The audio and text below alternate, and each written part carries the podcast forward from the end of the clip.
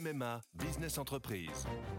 Sandrine, qui dirige une entreprise de conseil, a pris une décision. Oui, cette année, c'est décidé pour ma vie pro et ma vie perso, c'est MMA. Pardon, mais ce ne sont pas les mêmes besoins. Pas les mêmes besoins, mais le même agent MMA qui me connaît bien. Disponible et à 5 minutes de chez moi, je sais que je peux compter sur lui. C'est décidé, c'est MMA.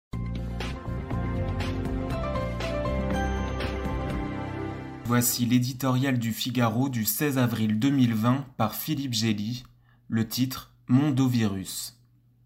Depuis un quart de siècle, l'espace Schengen représente l'un des acquis les plus tangibles de la construction européenne. La possibilité de voyager sans passeport dans 26 pays d'Europe est devenue un fait ordinaire de notre vie quotidienne. Or, voici que l'humanité entière se trouve assignée à résidence par l'effet d'un virus, ce que ni les guerres ni les attentats n'avaient jamais produit. Notre horizon soudain limité au bout de la rue, le reste du monde devient hors de portée. Du partout chez nous, nous sommes brutalement passés au chacun chez soi. Les frontières se sont refermées, à ceux du dehors en même temps qu'à nous-mêmes, devenant un mirage pour les populations confinées. Réflexe compréhensible qui n'a d'ailleurs épargné personne. On a même vu des États américains comme le Texas bannir leurs concitoyens de New York ou du New Jersey.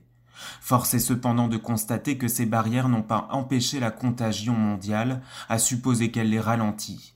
D'aucuns diront que les frontières ont été rétablies trop tard, que la mondialisation avait déjà scellé notre malheur.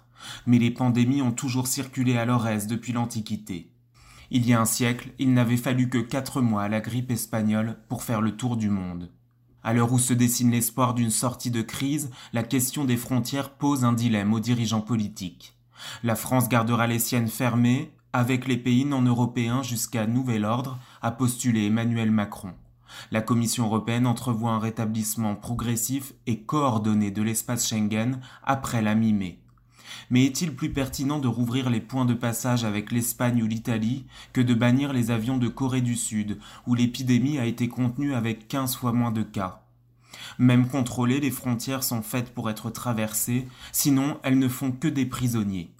Le défi de l'Europe aujourd'hui est de trouver la bonne méthode pour que les siennes soient ce qu'elles auraient toujours dû être, une protection autant qu'un horizon à dépasser.